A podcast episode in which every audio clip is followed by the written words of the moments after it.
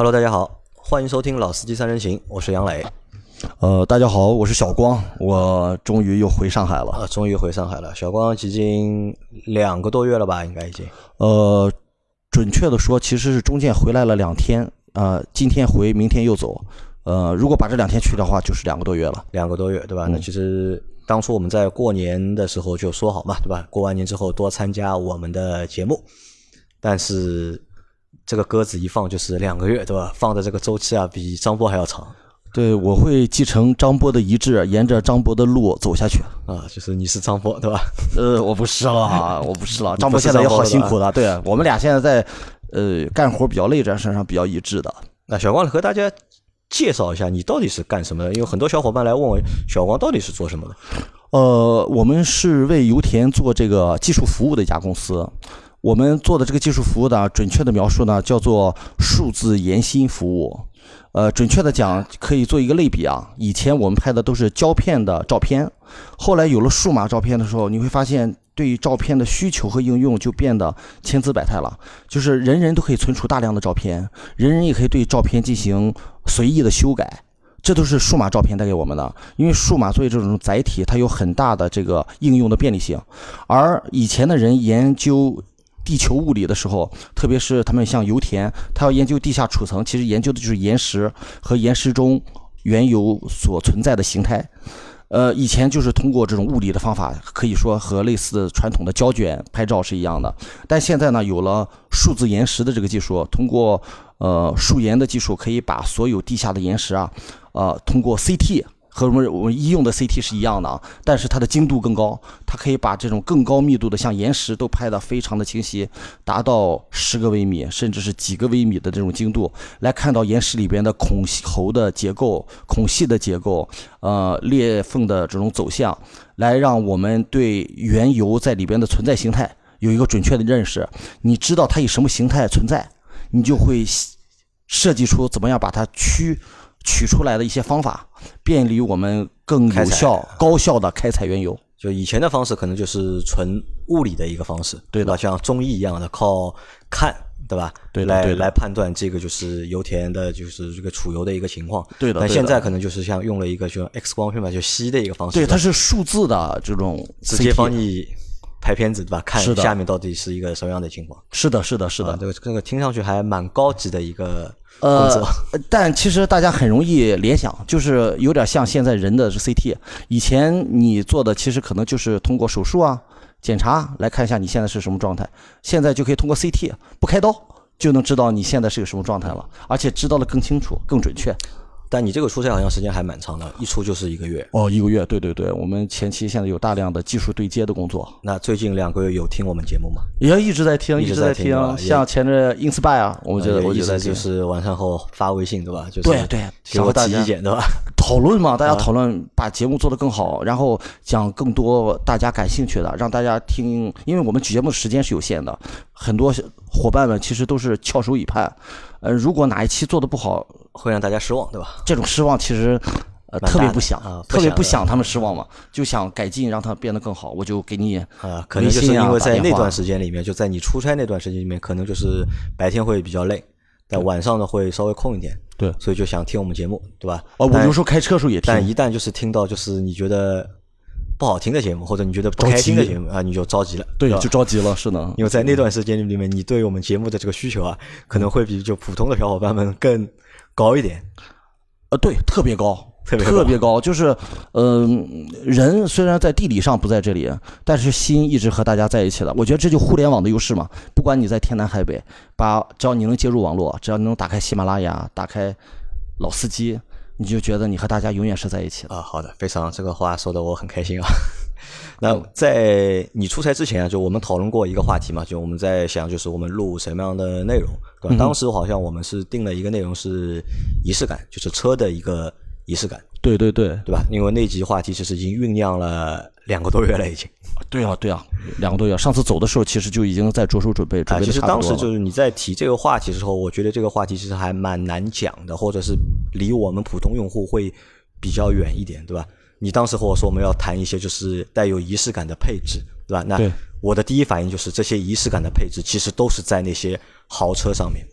呃，在那些很贵的车上面，呃其其实离我们的生活非常远。啊，其实不是的，其实不是的，其实很多仪式感的配置，呃，如果你如果倒推二十年来看的话，可能在那时候就是一些豪车才有的，到过去的十年，甚至到现在，可能是所有的车都有的。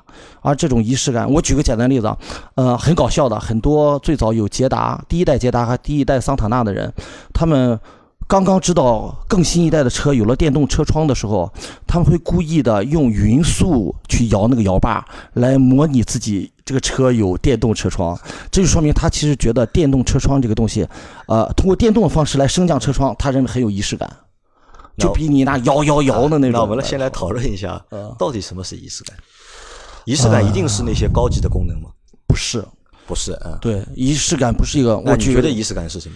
嗯，我举个简单例子，你那你就我讲的就普通老百姓啊，你看上人家家姑娘，嗯，你不提两瓶茅台、两条中华，哪怕你买不起茅台、买不起中华，不提两瓶好酒、两条好烟，去见见你未来的老丈人，呃，你觉得你能娶得了人家姑娘吗？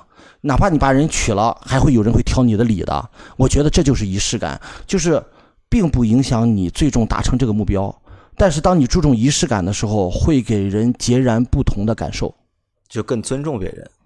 对，也有可能是尊重你自己，因为往往这种仪式感是你尊重别人的时候，别人会加倍的返还给你的，是一种相互的，是一种相。互的，对吧？对那其实我觉得仪式感是什么呢？仪式感，因为前面我们在做节目之前，我们也查了，就是百度，对吧？嗯看一下到底百度是怎么来解释仪式感是什么。但我看了一下，但是我也没有找到一个相对来说比较标准的一个就是解释。嗯但我找到一条比较靠谱的是什么？就是仪式感是什么？是把一件单调、普通的事情，嗯，做的和别人不一样。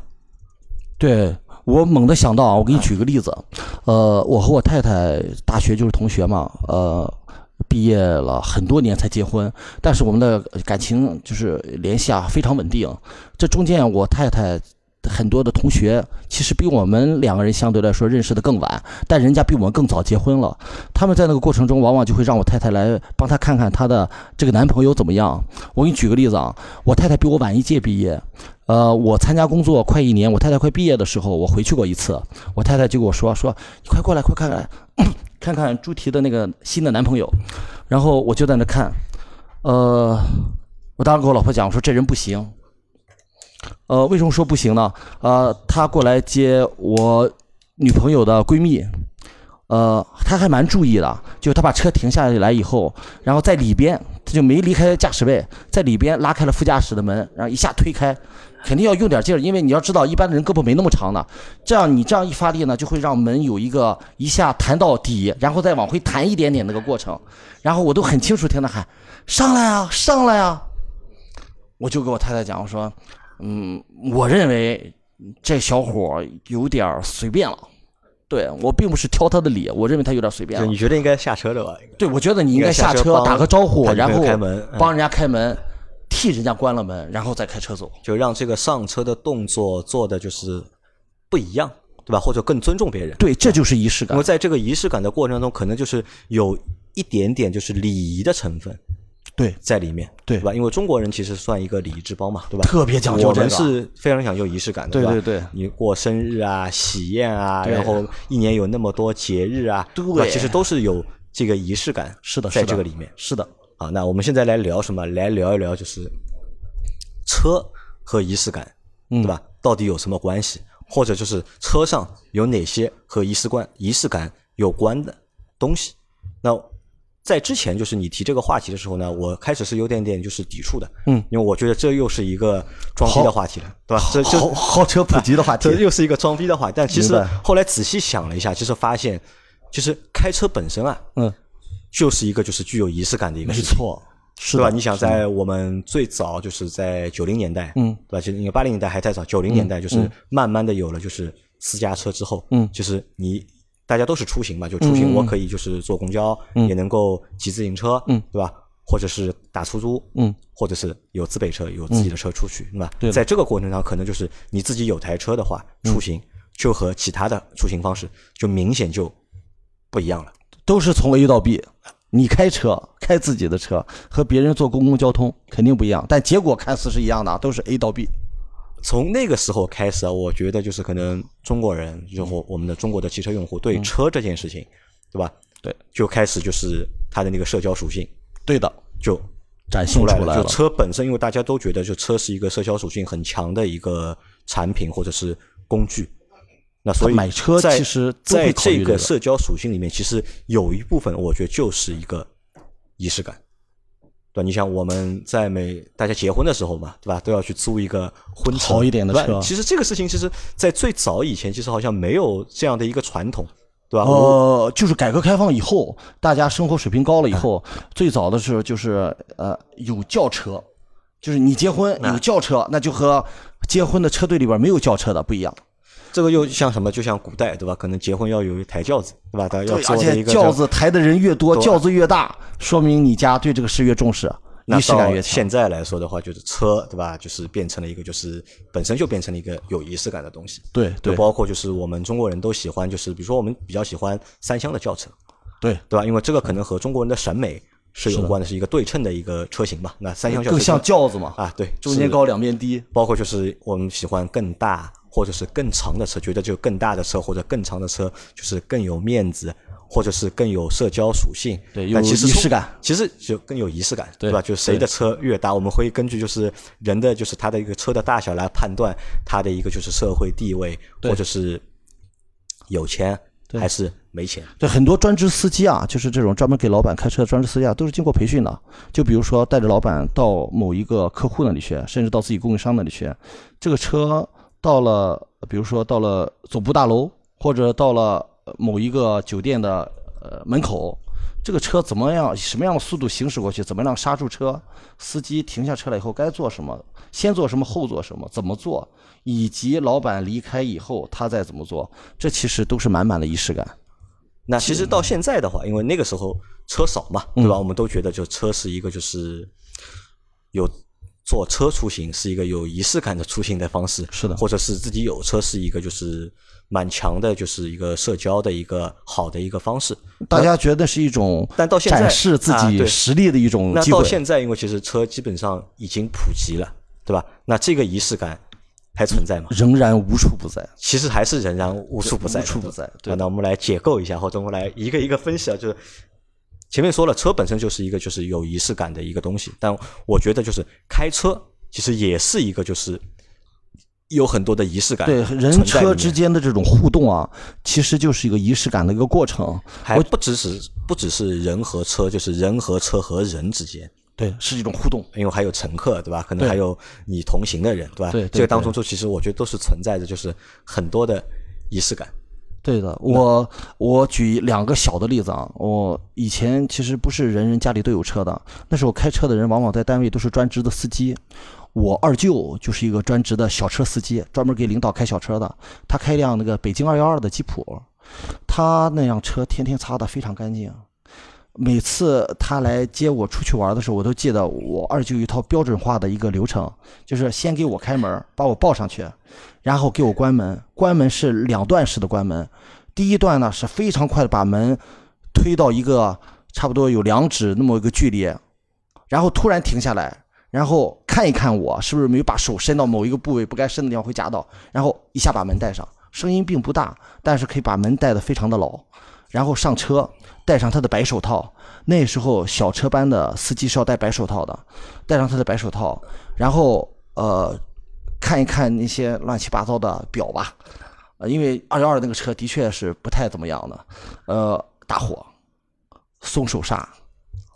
啊，什么踩离合什么这我就看不到了，因为那时候也不太懂。但是你会看到他非常熟有一练的套标准的流程，对 然后车就缓缓的走了。而后来我在开我爸爸，我爸爸后来很晚才学的开车的时候，在我爸爸身上就感觉不到这套流程，没有这种仪式感。而且我爸开的车真的就是那种一冲一冲一冲的那种，所以我那时候就是一直就觉得，呃，有仪式感的司机才是老司机。那因为可能因为你爸啊，你你舅舅那个时候，因为他是工作需要嘛，给领导开车嘛，就是有一套专门的，就是司机需要学会的那套礼仪。但是你爸开车车是自己的嘛，可能就想怎么开 就怎么开的。对，就但我觉得那也是一种很基本的仪式感。但你再说到咱们自己啊，就是不要讲以前，如果说到现在的时候，其实这种仪式感更重要。举个例子，你出去你可以有商务的一些会谈，或者你可能接一个生意上的伙伴。到那里以后，你一停车，你不可能就把窗降下来，像我刚才举的例子说，哎，上来啊，对不对？肯定会把车停下来，过去握个手，打个招呼。有可能很熟的，你就不会替他拉一下门，让他自己拉门上来。但在这个过程中，其实，呃，你的车上的有一些呃舒适性的，或者说有仪式感的配置，会极大的提升你在你合作伙伴，或者说在你的这些潜在的生意伙伴上对你的那种印象和判断。他会通过这个来判断。简单的看，可能就是看你开什么牌子的车，看你穿什么样的衣服，穿什么样的鞋，呃。深一度的判断，他会看你这个车到底在这个牌子里边是个什么样的一个东西，甚至有可能他去判断这个车是不是我常见的那种奔驰，常见的那种宝马。如果不常见，不常见在哪里？而其中的某些仪式感的配置，会极大的提升你在别人心目中的印象。就比如说，呃，我们现在很多车的顶配会有这种电动升降的这种十六个、十八个甚至二十几个这种音响。像齐柏林啊，像 B N O 啊，像 B N W 这种电动升降的音响，像呃像奥迪很早在自己的主多媒体仪表上带这种伸出来、弹出、翻转的这种折叠屏，用户一上来肯定就感觉你这个车不一样嘛，对吧？像有一些我们刚才我们俩聊到那种酷配车型，会主动的把你这个安全带递送到你的呃就是肩膀边上，你知道不用去伸手往后边够，接过来就可以把安全带扎上。有很多这样的东西，这样的东西，这种仪式感会极大的提升你，一方面提升你的便利，提升你的用车感受，也会提升和你一起用车的其他的用你的车的人的用车感受。那我们来一个一个说，就是我们把就是从开车整个过程中每个环节我们把它拆开，看哪些环节里面是有仪式感的，对吧？因为我们先说一个，说先说一个就是解锁。对吧？其实我觉得就是开车啊，解锁这件事情，其实就当中有很多的就是内容或者是门道在里面。我不知道你你开的第一台车是什么车？你自己开的第一台车？呃，就我爸的那个普桑，普桑旅行。对，因为其实我在我很小时候，我家里就有车，但是我那个时候我不会开车，但我做的最多的一件事情什么是玩那个汽车的钥匙。对的，因为。车钥匙其实和普通钥匙长得非常不一样的，不一样的，对吧？因为最早的钥匙我记得就是，其实就是一把钥匙，但是它会更粗一点，对。对，更长一点，和和普通家家里就是开门的门锁的钥匙是完全不一样的，就那个钥匙看上去又更有质感，是的，是吧？我小时候就一直就玩那个钥匙，最早呢是一把就长的钥匙，后来就是。改进了之后是有那种弹簧的钥匙嘛，就是可以折叠的，对吧？有一个小方块，对吧？折叠钥匙，我记得没错的话，好像在很长一段时间里边是一种是一种高端配置。折叠钥折叠遥控钥匙和不折叠遥控钥匙是不一样的。有很多用户甚至买的车不是折叠的遥控钥匙，他会去配一个，对吧？对，去升级上淘宝或者上 4S 店去把它改成。折叠的，那个时候我不懂，就是什么是高级，什么是不高级。我只是觉得，就折叠的钥匙更好玩，因为你在拿出钥匙的这个过程，你跟多做做一个动作，就摁一下那个圆的钮，弹出，就啪有一个钥匙会弹出来，那就是仪式感。我觉得这个其实，那小时候看觉得是一个很好玩，又要多做一个动作，但现在看的话，其实这是一个很具有仪式感的一个动作。对的，因为我记得当时我们去年做过一期节目啊，说说那个就是宝马的 M 二，就我们那个。韩毅那个小伙伴，嗯，就他就和我们说嘛，就他当初在买第一台 Polo 的时候，嗯，就是那把钥匙，他拿到这把车钥匙之后，就可以弹出嘛，弹出关上，弹出关上，弹出关上，他玩了一个多小时。呃，第一，他是自己的第一辆车，对吧？爱不释手。再一个，真的这个弹出这个过程，就是一个瞬间让你觉得是一块塑料变成一个能打开汽车的、能启动汽车的一个钥匙的一种转换，那就是一个仪式感。特别有仪式感啊！这个是钥匙对吧？从就是一把钥匙变成了一个折叠钥匙，到现在的一个就是带有电子芯片的，是的，对吧？类似于一个像一个遥控器一样的遥控钥匙。那其实你想遥控钥匙的话，就是我觉得也很潇洒，对吧？大家都去开车，对吧？或者都去解锁的时候，有的人是要去插那个钥匙孔，对吧？对。而有的人在离车很远的地方就滴滴一下，对吧？对，在九十年代吧，九零年前后的时候，当别人都是拿钥匙来开的时候，你有遥控钥匙，那就是真的完全不一样的一种一种一种差别。因为那个用遥控钥匙去解锁车的过程当中，其实我觉得这就又有很强的仪式感在里面。因为为什么？就大多数就是遥控钥匙的车，你解锁之后车灯都会亮，对吧？车灯会亮一下，有的车会叫一下，吧？是的比如说滴滴有一个就是解锁的一个声音在里面，那这个我觉得就是一个非常有仪式感的一个过程。特别是当一帮朋友吃饭，大家吃完饭酒足饭饱去停车场取车的时候，别人都在奔着自己车那走，而你也在往那走的过程中，突然滴滴灯一闪，响了一下，那大家都知道你的是遥控钥匙，而且你的车已经解锁了，你的车已经可以在等着你上车了。而且就像你前面说的，就是除了就是在解锁的这个过程当中，嗯还有什么灯会亮，就是灯会亮不同的灯亮的方式，其实不一样的也是有就是具有很强的就是仪式感里面。对对，特别有仪式感，因因为我们说过嘛，就是在仪式感的过程当中，有一个属性是什么呢？有一个属性是这个动作不要瞬间完成，对吧？要有一个时间，就是让你能够感知啊，能够让你感知到它发生了变化。如果你能够感知到的话，就是能够我们就能够体会到就是这个仪式感的一个存在。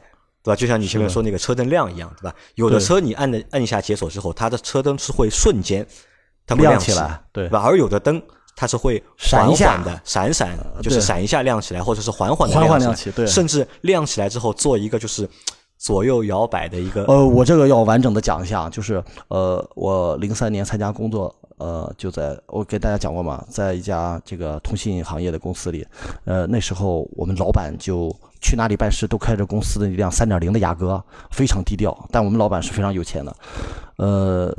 但我那时候不知道老板多有钱，呃，一直到差不多零四零五年吧，印象记得不是很准确了。我们有一次吃饭的时候，呃，老板作陪，我的客户来，老板作陪，呃，结束了，老板把钥匙给我，让我去把车开过来，呃，把他送回家。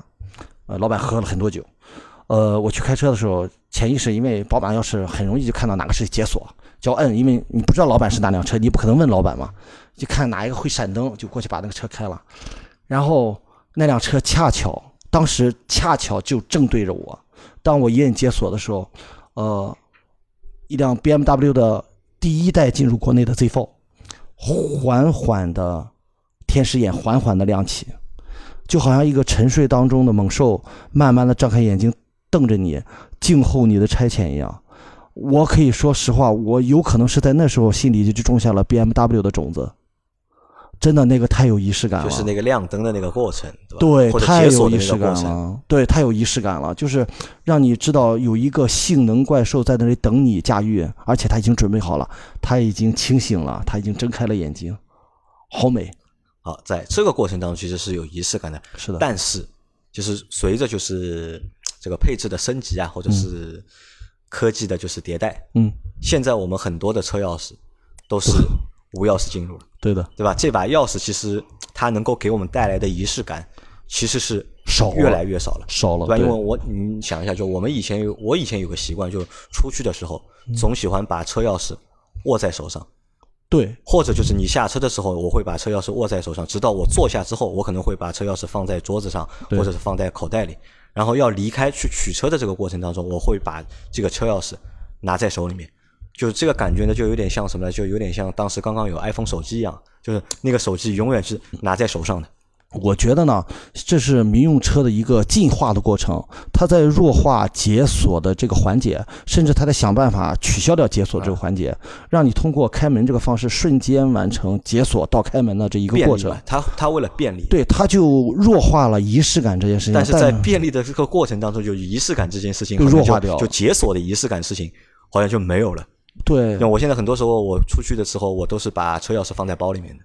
都找不到，三天两头找不到钥匙。啊对的，因为车是无钥匙进入的嘛，就是很简单的，就过去之后就直接门一拉就可以把门打开。其实就缺乏了这个，就是仪式感，因为你想，就是我们以前在解锁这个过程当中，可能还会做一件什么事情？可能还会做一件就是观察一下，看一下这个车就是车灯啊亮不亮啊，或者周围会看一下，对走一圈轮胎就是有没有问题啊？对但因为现在越来越方便了嘛，地上有没有滴漏？啊，到了车边上门直接一开一拉就进上去车就走了，对吧？这个其实我觉得就是在车钥匙这个上面，就是其实仪式感就是变得就是没有以前那么被弱化了。对就这把钥匙给我们带来的仪式感，就慢慢的就变弱了。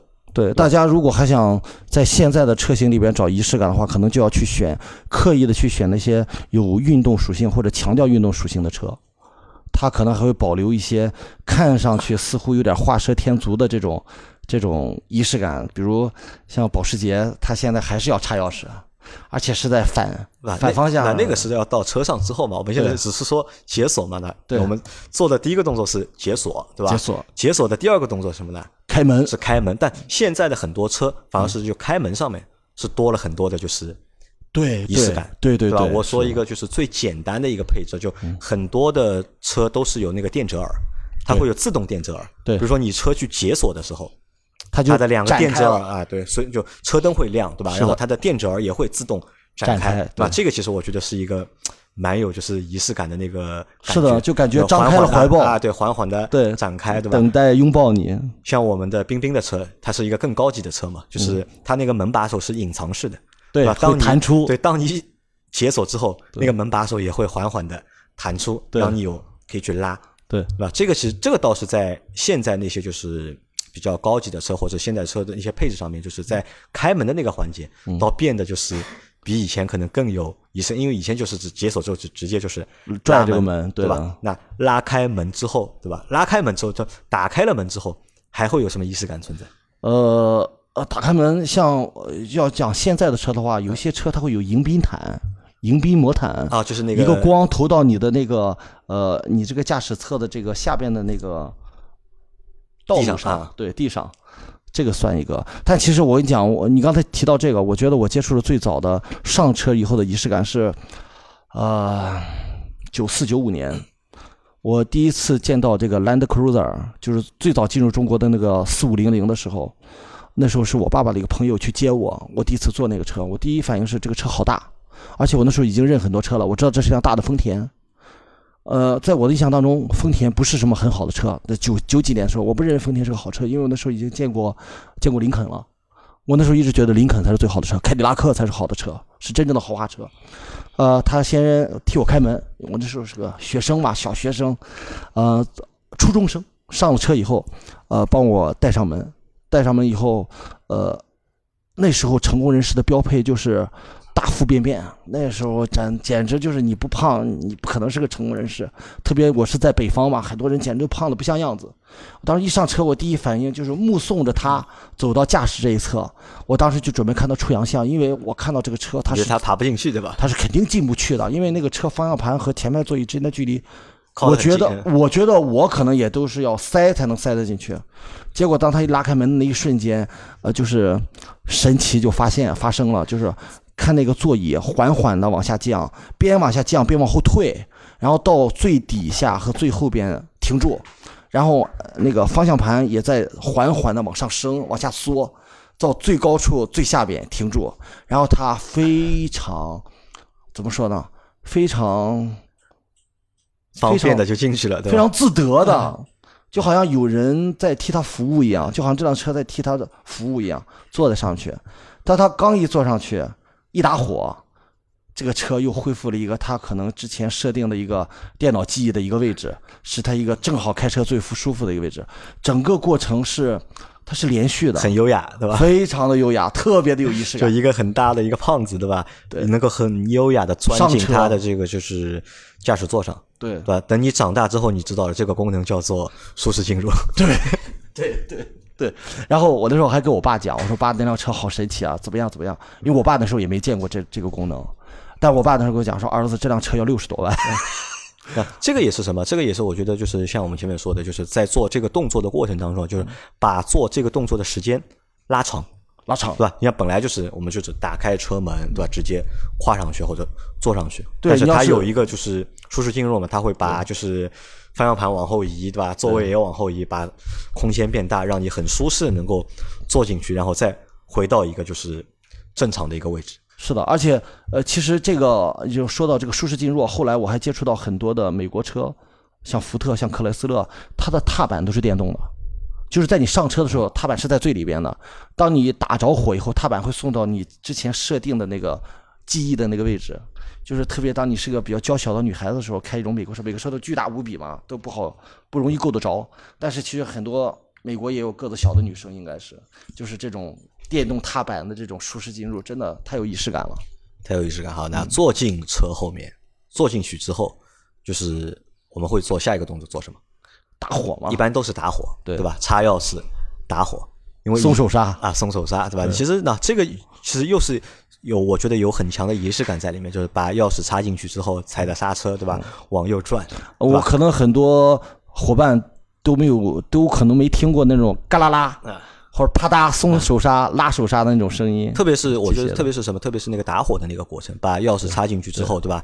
然后你转一下，这台车就启动了。因为那个时候我小时候我不会开车嘛，但是我那个时候对两件事情我是一直感兴趣的。一件事情就是玩那个车钥匙，对吧？去解锁，对吧？还有一个就是坐到主驾驶。有时候就我会偷偷的，就是打打火，哎，我说叔叔让我，我说就要让我来试试看，对吧？我觉得把一个机器一个，因为那那个时候车很贵嘛，对吧？一台车你少则都要十几万，对吧？能够把一个这个东西启动起来，然后觉得有震动，吱一下子，然后有一种驾驭它的感受，虽然没有完全驾驭。对的，那这个感受其实就是我觉得很那个很好，对吧？我觉得就是蛮有仪式感的，特别是把钥匙插进去那个过程，嗯。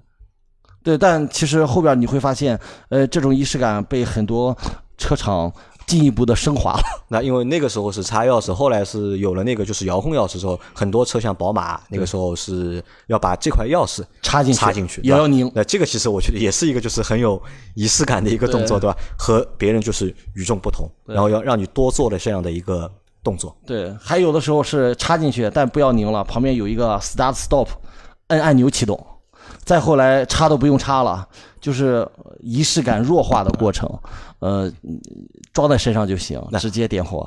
小问你啊，你是喜欢就是传统那种拧钥匙打火，还是喜欢就是一键启动？我喜欢拧。你喜欢拧？我特别喜欢拧。呃，我认为虽然这个 start stop 这种就是一键启动啊，很方便，很方便，但它，嗯，我这么讲吧。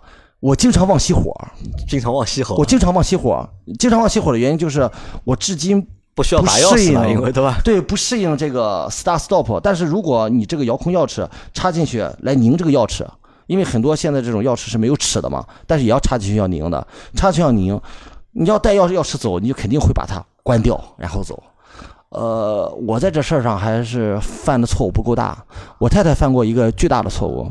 我太太曾经在旺旺大厦里边把自己那样样叉三，从早上八点半打火，一直到下午五点半没熄，全程在那点着，就是因为呃，他忘了拔钥匙，忘了拔钥匙，忘了熄火，关键是忘了熄火，钥匙不用拔，因为是那种啊，忘了，对对对对对，就。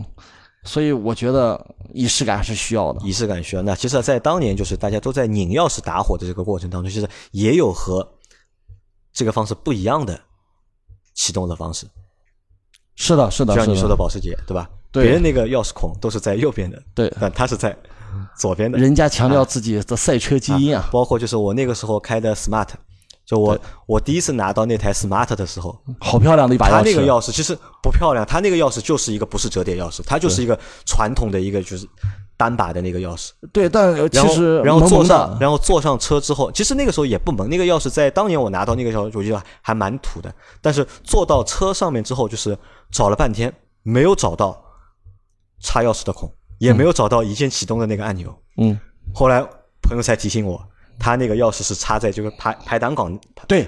那个位置在对的。当中的嘛，对，插在这个位置的那对的。这个其实我觉得就是和别人和别的车就是不一样，不一样，可能就做同样的动作，但这个位置和别人是不同的，就也能够体现出别人就是和别人与众不同的一个点，与众不同的仪式感。那这个就是也能够体现它的一个仪式感，对的，在里面。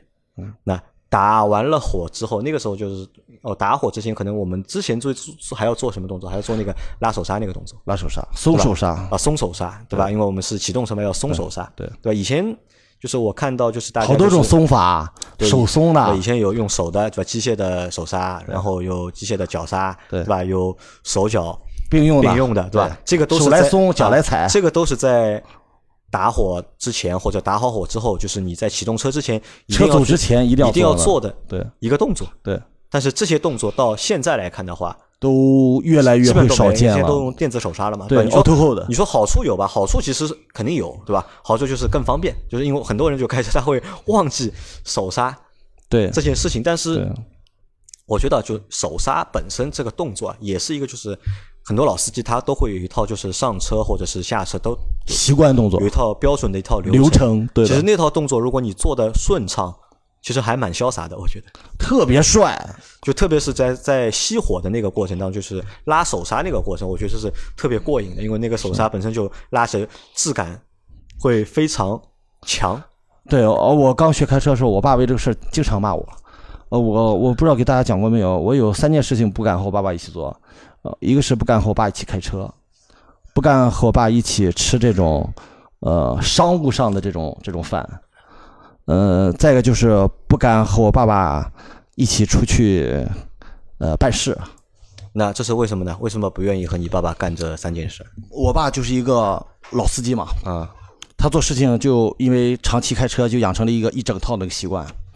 而我是个新手，嗯，而且我接触的车和他们那时候开的车就已经不一样了，所以很多习惯他都在挑我的毛病。比如说，我很长一段时间开车不拉手刹，有手刹的也是机械手刹，因为电自动挡的车，你拉到 P 档时候，只要不是特别陡的坡，它是能锁死的，所以我不喜欢拉手刹。每次我爸都说我，而拉手刹呢，他一说拉手刹，你就会有点心里有点叛逆嘛，就是抓着哼着一拉。然后我爸接着下一句就会过来，那么大劲儿干什么？拉那么紧干什么？伤闸线，松一点，松一点，能刹住就好了。很多类似这样那样的事情。那其实啊，这个我觉得也是我想做这期节目的另外一个原因啊。嗯，其实就是我我认为开车啊，其实是一个就是有仪式感的事情，对吧？你说它有多大的仪式感呢？其实也谈不上。对，但至少是什么？至少是就是大家要去认真的去对待这个事情。对，但很多现在小伙伴们就是开车可能比较随意一点，呃，因为它融入生活了嘛。但其实驾驶这件事情还是一个需要特别要认真对待的、认真对待的一件事情。啊，那我们继续说啊，就是前面是说到了那个拉手刹，对吧？拉手刹是不同的方式嘛，去拉手刹，我觉得是有仪式感，因为这算一个标准流程的一个动作要去做的。但这个动作现在就越来越少了。对吧？随着电子手刹的车的普及之后啊，是的，就是这个动作大家都 都不用干了，电脑替你干了，对吧？那这是一个变化。那系安全带，对吧？上车之后就是还要还有一个事情要系安全带，对吧？那系安全带这个事情有仪式感吗？呃，有仪式感的，也有仪式有仪式感了。我记得刚刚八八七年、八八年吧，刚刚接触到像公爵王、像皇冠三点零这些车的时候，哦，不是三点零，那时候就是叫皇冠。就叫皇冠，那时候还不是皇冠三点零，呃，这车是最早配置有这个安全带，安全带算是一个高级配置。当时特别喜欢坐这些车，都是单位里的车嘛。这些认识的叔叔们把它用安全带把它勒在上面，然后说你被你被关关住了，你被扣住了，你不许动。那时候不知道安全带是一个安全配置，那时候很多人以扎安全带为耻，认为你上车扎安全带是看不起他的驾驶技术。认为好司机是不用扎安全带的，对对对，这就看出来了，我们的社会在进步。那现在系安全带已经是一个，就是大家普遍对，不管你有多少个气囊，你哪怕有一百个气囊，安全带是让你气囊正确发挥作用的首要、首要的一个安全设施。嗯，安全带还有就是，那系安全带有什么说法吧？系安全带有说法啊，因为最早安全带这个配置是沃尔沃公司首先发明的。呃，安全带三点式安全带啊，因为我们普通民用的车都三点式安全带，三点式安全带可以让车发生紧急碰撞的时候，让你整个的身体往这个安全带设计初期的预定运动轨迹去运地去运动。一方面，它可以保护你的脊椎、颈椎、腰椎这些相关的。要害的这些部位。另一方面呢，当你的运动轨迹按照它，呃，就是限制你移动的方向，在这种有效运动的时候，你的所谓的气囊才能正确的发挥作用。不然的话，其实不扎安全带的时候，气囊反而是一个更大的杀手。的，因为其实气囊啊，就车上这个气囊，我们应该就叫它气囊，不叫安全气囊。因为其实这个东西并不安全，并不安全，并不安全。只有在正确使用的过程当中，它才能起到安全的一个作用。如果在一个非正确使用的过程当中，它其实它的一个造成更大的伤害还是很大的。其实真的就是重拳。那你像你前面说的，就是酷配的车型，对吧？它有一个递送安全带的这个，对啊，特别有仪式感。这个很有仪式感，对吧？你你坐着之后，它安全带会帮你自动递送过来。对，不管宝马，几几乎所有的，几乎所有的酷配车型，因为这个功能我我是第一次体验是在我们那位韩裔小伙伴的 M 三上面，嗯嗯，嗯就第一次只要是酷配都有，对吧？对的，那这个是算仪仪式感，因为你不要动嘛，它自己会把那个安全带收到你的肩膀上啊，然后你不用使劲往后伸，对对对拉过来，那这是一个。还有就是奔驰的车，我那时候坐过奔驰车，它安全带系上的时候，它会自动紧一下。对，叫豫章紧，那这个安全功能其实也是就是同样大家是系安全带，就是可能有的车，嗯它会多一个这样的一个功能。这就是一个仪式感。这些功能其实我觉得它具有一定的对啊，很很多人穿完衬衣以后，对着镜子会自己正一正领子，往下拽一拽衣服，这就是一个最后一个整理的过程。而那个安全带预张紧的过程，其实就是一个整理的过程，特别有仪式感。特别有意思。好，那我们想一下，除了系安全带，还有其他东西是有仪式感的吧？你觉得在开车的这个过程当中，有啊，就比如说车一点着，车一点着啊，你一点着，像以前的这种呃普通的都是以前都是机械仪表嘛，机械仪表有一些运动车型，它会有一个仪表自检，它会把所有的仪表灯全亮一下，对吧？全亮闪，然后自检自检灯嘛，每一个灯都会亮一下闪，然后它的所有的指针会一下转到头，全部瞬间到头，然后再在归位嗯，归零归位，特别有仪式感。我觉得那时候就觉得这种车和别的车就不一样，不让你觉得这个车好像刚刚做完热身运动一样，已经准备好可以暴走了，就这样。然后再后来就是我最早接触到这种全液晶仪表的车的时候，娘，我说实话，真的，我第一次接触全液晶仪表是是在捷豹路虎上，嗯那批车最早上的全液晶仪表，这是为什么我当时买叉三时候买顶配，顶配的叉三是有全液晶仪表可以选装的。呃，我当时买的那个叉三就是，呃，当你一打着火，漆黑一片的仪表盘突然出现一个 logo，像电脑开机一样，的？对，然后 logo 其实从出现到消失的时间，连一秒钟都没有，非常快。然后紧接着就是渐渐亮起的一个仪表盘，它模仿的是一个机械仪表的灯逐渐亮起，照亮仪表盘的过程。然后所有的灯都会有一个自检，其实它没必要自检的，它就强烈的模拟那种机械感。你发现没有？越是液晶的，越是电子的，越要模仿那种机械的感觉，而越是机械的，越想去模仿那种电子的感觉。其实我倒不是太喜欢就是那个液晶的仪表盘，我就我还是更喜欢就是机械的仪表盘。我我现在也不喜欢。就我能接受什么呢？就是一半一半的，嗯就是转速和那个有液晶也有机械的，啊对，就转速表和那个就是那个速度表对的，是那个机械的，对当初那块是显示就车辆信息的，对的嗯是液晶。如果是全液晶的话，我觉得看的就是多多少少还有点不舒这服，这就是科技感啊。或者是什么，或者就是在现在的 UI 做的还不是不太好，可能。嗯，就比如吉利的那套，我就看着就觉得就是比较别扭，但是去看那个标志那一套的话，嗯看的还觉得蛮顺眼哦。呃，我觉得我现在看过的，我觉得最漂亮的是雷克萨斯的那个 F F Sport，就是它每一款车都会有一个 F Sport 一个版本嘛。大家可能很多小朋友觉得 F Sport 最大差异就可能有一个套件儿，对吧？可能调教有一点点的不一样，但其实最大差异在于那个液晶仪表盘的启动。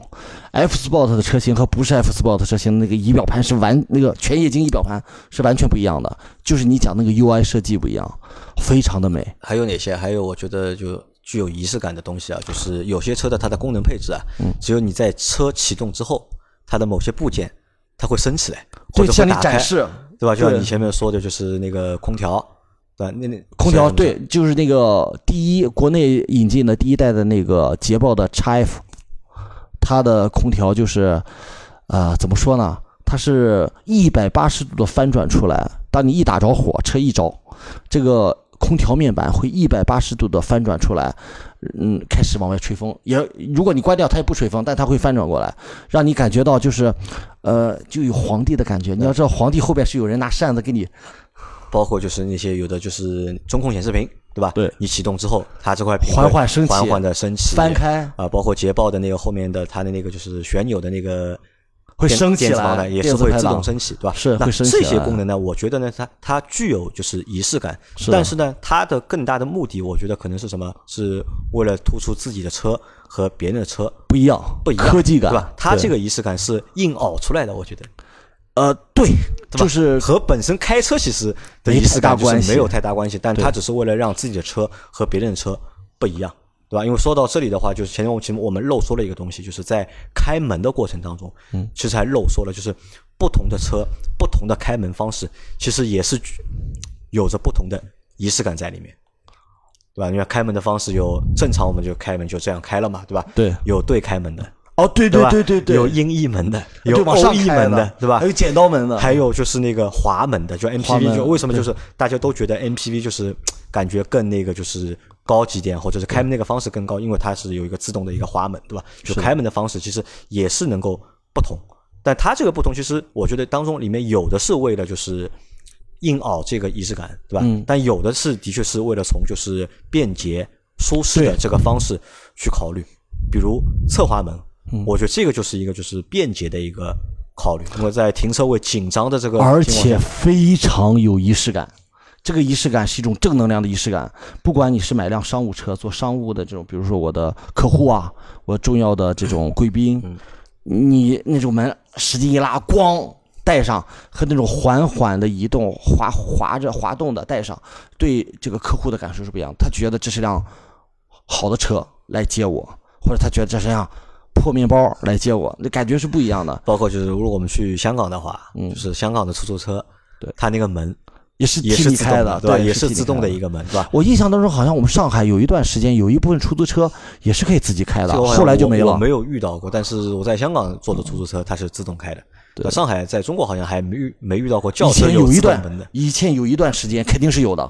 就因为你前面说到就是开门嘛，就是嗯和关门也一样嘛，就是对有的车它高级的车，对吧？它是有电吸门，对呀、电吸门就是让人，我不知道有没有小伙伴有这种感觉啊？有很多人其实，呃，自己有车以后特别烦一些，呃，不够礼貌的一些对待车的方式，就比如有人喜欢把门甩甩甩着关上，呃，我反正我对这个挺反感。那其实我觉得是这样，因为甩着关上，我觉得有两种原因啊，一种就是可能就是他的这个性格，就可能比较呃，爽爽朗，爽爽快一点的人，吧？对吧他关门可能会关的比较重，重一点，这个动作。幅度会比较大，对吧？这是一个原因。还有一个原因呢，就是可能你关的轻啊，这个门关不上。对，就坐破车坐多了好车我觉得也不一定是坐破车坐多了，就可能就是我我看到很多人就是他开门啊，就关门的过程他可能比较轻，因为他觉得这个车就是关的太重不优雅，对吧？或者是不好看，他关的比较轻，但是呢，关的轻呢又不能把门完全关上。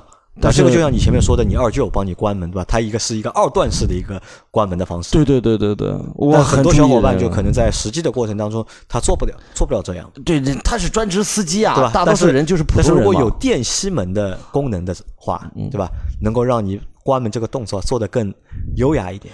对的，因为我不知道大家其实有没有感受，越是豪华车，特别是豪华的 D 级车，呃，当你关了窗，你坐在里边，有人从副驾驶或者是后边的这个乘客那一侧关门的时候，你已经关好门了，他最后一个关门的时候，如果他关的非常大力，其实你的耳压很难受的，耳朵鼓膜是明显的感到一个压强变化的。而你车如果配置是电吸门，你就可以把这个门仅仅是拉过来就可以了，它会自动的帮你把门锁掉。所以这真的这个仪式感会提升极大提升你的这种舒适程度。舒适程度好，那开门关门也说了，就嗯开车的过程当中，嗯你觉得还有什么是有仪式感的？呃，啊有的，我觉得抬头显示是一个真的抬头显示。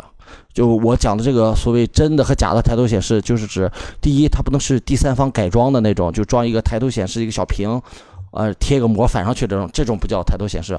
还有一种呢，哪怕是原厂的抬头显示，也有的是投到一个透明的玻璃上或者透明的塑料上，而不是直接投在风挡上的。我认为只有直接投到风挡上的才叫抬头显示。那这个我觉得是这样，就这个呢，其实一半是高级的功能嘛，对，还有一半是什么呢？它其实是模拟了一个就是更高级的一个就是交通工具。我们想什么东西上面会有抬头显示？飞机飞机嘛，对吧？对因为包括你前面我们还说到那些就是实体的按钮，对，就 DS 刚出来的时候，对，为什么就是这个车我们觉得它的内饰很牛逼，对吧？就是它做了很多就是波的那种按钮，对吧？其实就是模仿就是飞机座舱的那种感觉，对？对对对因为飞机的造价要比车的造价要更高嘛，对，吧让你有代入感嘛。其实我觉得这就是，呃，什么有有钱人，我们就觉得那种有钱人就喜欢什么游艇、飞机。那车上为什么你像我们讲 CLS 后边的那个列装版后边那叫游艇甲板木，对吧？我们说为什么一些豪华车喜欢上面装一些类似于飞机仪表的一些东西，其实都是要有这种仪式感和代入感，因为你开的毕竟不是飞机。那我觉得就是这个只是一个就是高级的功能或者是高级的配置，但是你说仪式感有吧有，但还不算太强。那我来说一个，我觉得就是仪式感很强的一个东西，在以前，但是现在的话，我觉得可能又没有了。你说来听听，手排，手排档，手排档特别有仪式感，对吧？其实以前就是我们，就像你前面说的，就是和系安全带是一个道理，就是很多以前老司机觉得，就是他们不系安全带，因为他们觉得自己的驾驶技术绝对过关，他们不愿意去系安全带，对他们觉得扎安全带是对他驾驶技术的一种蔑视。对，包括就是在自排开始普及之后那段时间里面，就是开自排。其实是受到鄙视的，对吧？其实是受到鄙视。不会开车的人，大家都都会觉得你买一个自排车，你就是不会开车的人。对，就大家觉得就是开车一定要去开一个手排手排档的车，对吧？学驾照要学手排的驾照，对吧？因为那个时候其实我们看就是在开车的过程当中，我说过嘛，有一连串的一个标准的动作，对吧？你去拨那个排档，对吧？去换挡的这个过程，其实也是一个很帅的一个过程，就是让你在驾驶这台机器时候能够有更多的操作在里面。这个其实也是具有，我认为是具有一定仪式感。很多其实就是我们父亲那一辈的人，很多人现在开车手也是放在排档杆上的，即使是一个自动挡的车。我看过很多老一辈的人开捷豹的那个 捷豹或者路虎的那个旋钮的电子旋钮的，手是放在旋钮上不拿开了。其实就是因为他们当年开手动挡开多了，对，因为他们形成了这样的一个，就是我要始终放在档杆上。我们前面也说了嘛，在做一件事情的过程当中，把这个就是步骤。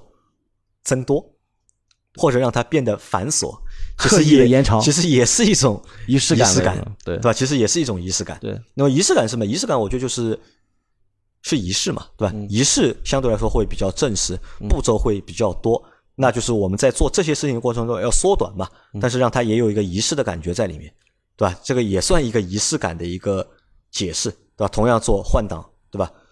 那我是手排的和一个自动挡的。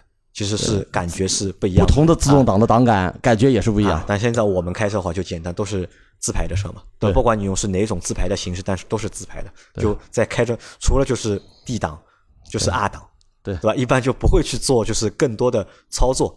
在这个过程当中，其实仪式感也是就是。我觉得是慢慢的就以后电动车会更加弱化这种仪式感。对，以后电动车可能你开都不用开了，对吧？会有那个自动的驾驶或者是驾驶的辅助。辅助，对，这个我觉得其实也是也是什么，就是随着就是科技的发展，很多仪式感其实弱化了，弱化的很多动作没有了嘛。对，包括我们说的，就前面说过，就加油，因为所有的车嗯都要加油，嗯。对吧？但是电车是不要加油，但电车是它用充电的动作，对，改换成了就是加油的那个动作，对。那我再说一个就是仪式感的事情，就是这个事情可能以前真的算一个仪式感，但到现在的话，大家就不觉得它是一个仪式感了。举个例子，洗车。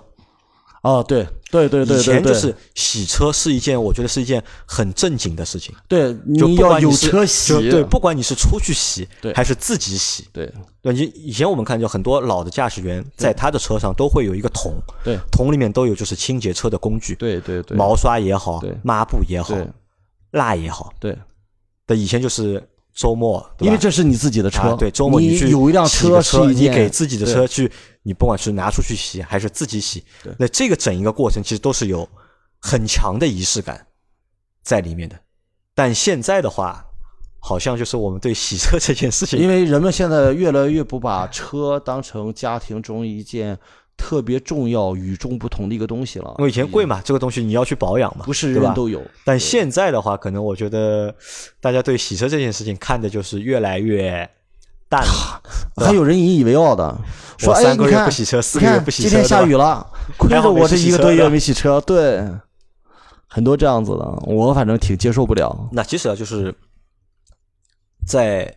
用车的这个过程当中啊，嗯，其实是有着很多就是带有仪式感的动作，或者带有很多仪式感的环节在里面。但这个仪式感归根结底来源于哪里？其实还是来源于就是我们对待这件事情的态度。态度是的，对吧？把所有的事情做的慢一点，对吧？不要马上去做，或者是迅速的两秒钟或者一秒钟就解决这个动作，把这个动作从两秒拖到两点五秒啊五秒，对吧？或者十秒，对吧？让生活变得慢一点，对吧？让动作变得慢一点。其实我觉得在这个过程当中，其实对人的就是这个心态啊，其实很好的一种调整，能够有发生变化。对的，对吧？包括就是我们对待车的态度，对吧？还有，其实如果可以延展的来讲，呃，就是怎么讲呢？生活节奏越来越快啊，呃，我们应该不光是对车、对人，其实也应该去找回以前曾经有的那些仪式感，包括就是对待开车的态度，对吧？对待开车，其实开车其实你想开车以前，驾驶员算一个就是工种，嗯，对吧？你有一个驾驶执照的话，你可以去找和驾驶员驾驶相关的工作，是的。但到现在来看的话，就是驾驶员只是一个技能。是的，对吧？其实，但是大家对待同样这件事情的态度是不一样的。是，比如说我们的老倪，对吧？老倪是开了几十年车了，最早的就是在部队里面也是开车的，对吧？给领导开车，真正老司机。讲究的东西和我们现在对待开车其实是完全是不一样的，不一样的。对，对？因为我是希望就是大家能够去重视就是开车这件事。我们可以弱化，就是你开的到底是台什么车。你开的到底是台五万的车，还是十万的车，还是五十万的车？而是你对待它的态度是不重要的，对吧？重要是是，即使你去开一台五万的车，我觉得当初其实还是有仪式感。我前两天，我前两天见到一辆开了十五年的三十五万公里的奥拓，和新车一样。因为你想，就是我们为什么要去强调仪式感？嗯，其实就是让为了让你重视它嘛。对，对吧？让生命当中的某一天的一年当中某一天变得和其他日子不一样，让一件就是普通的事情变得更重要，对吧？像我们的过生日也好，对吧？结婚纪念日也好，或者什么纪念日也好，对吧？其实就是让你能够去仪式感，是让你去更重视这件事情本身。对，我觉得，因为仪式感本身其实是没有什么就太多的意义在里面的。是的。对吧？它的其实不在于意义，不在于它改变了什么。可能有人觉得画蛇添足，多此一举。但是，呃，怎么说？我刚才真的想到一些，呃，自己的一些事情。呃，因为刚才和杨磊聊到这个仪式感是人对车。的仪式感，更还有一些是车对人的仪式感的一种反馈，车也会有仪式感，人也会有仪式感，这种仪式感是互动的。但刚才我讲到随口说到一句啊，可能是瞎想的，想到其实人和人之间也要有仪式感啊。对。而我们其实很多时间忽略了这种仪式感。我不知道大家有没有印象？呃，我作为一个八零年的人，我觉得应该是我周围的这些七零后、八零后们应该都是这种，就是每天放假、放学回家、放学回家要说。爸，我回来了。妈，我回来了。走的时候要说：“爸，我走了。”妈，我走了。我什么时候回来？你小时候是这样的，你可能大了不需要去讲这个了。但是你有没有想到，呃，这其实也是一种仪式感。而这种仪式感呢，确实其实让我们丢失了大量的和我们那些已经年长或者说年老的父母们互动、沟通的机会。你可能会说有什么意义啊？你你说一句话，他也就哎听到了啊，走吧，路上小心。但其实这些仪式感真的很重要。呃，这个我觉得是什么呢？是大家对待生活、对对待身边人的一个态度。对。对吧？就是我重视，为什么要有仪式感？就是要重视这件事情的本身。对，不要把它讲的什么高大上。加一个加一个仪式，对吧？去重视这件事情的本身。对，不要把它搞得高大上，好像仪式感就豪车才有，仪式感是贵族才讲的，是什么教养啊、礼仪啊？不是，仪式感其实是一个特别简单的东西，就是你想通过仪式感来表达你对我上心了，对我用心了，对对对，对吧？我重视你了。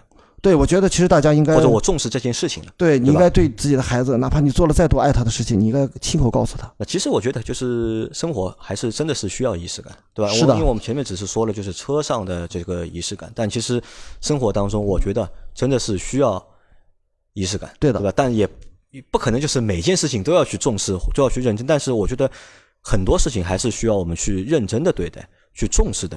去对待，对，当你把这个事做的有仪式感的时候，仪式感，或者说你用仪式感去对待的那个人，也会给你更多的，你可能以前想都没有想到的一些更好的一些反馈，真的，好吧，那所以就是我们这期节目到这里就这样了。就结束了。但为了表示就是大家听我们节目，我觉得也应该要有一个仪式感，是什么呢？就是在听我们节目的过程当中啊，给我们评论，对吧？给我们转发。对吧？这个其实也是一种，就是重视我们节目。对我们不要搞那种开放式的命题，大家想一想，欢迎大家在评论里边给大家给我们回复，或者是给其他看评论的小伙伴们来回复一些你认为我们前面没有讲到的，但你觉得有仪式感的，呃，车上的事情，或者说生活当中的一些有仪式感的事情，呃，欢迎大家在评论里边留言，或者呃说，或者在群里边发一些有仪式感的照片，呃，我们。我我加一个啊，呃，我们会在这次里边，凭我个人的喜好，我会把所有有仪式感的列个清单出来，并且列出清单了以后，我会把我最喜欢的一个，我认为，呃，最让我动感情的一个有仪式感的一个故事选出来，我们来送一双 sneaker head 才会选得上球鞋给他。啊，小黄又要送东西的，对吧？那个上次那双鞋还没有送掉，抓紧啊！这个是什么问题？那这个问题可能就是我的问题了，就是不重视，对吧？对，也缺乏仪式感。那这个也是我们就是前面小光说到的，就是我们很多人对待现在的生活或者工作会在会存在的一些问题。对，好吧，那反正这个问题我们尽量改进，对吧？我们要认真的去对待我们的生活，认真的去对待我们的工作。嗯，希望大家做开车时的老司机，也做生活上的老司机。老不是油腻，老是熟能生巧，老是认真对待，老是成熟。真的，好吧，加油！那这期节目就到这里，感谢大家的收听，谢谢大家，拜拜，拜拜。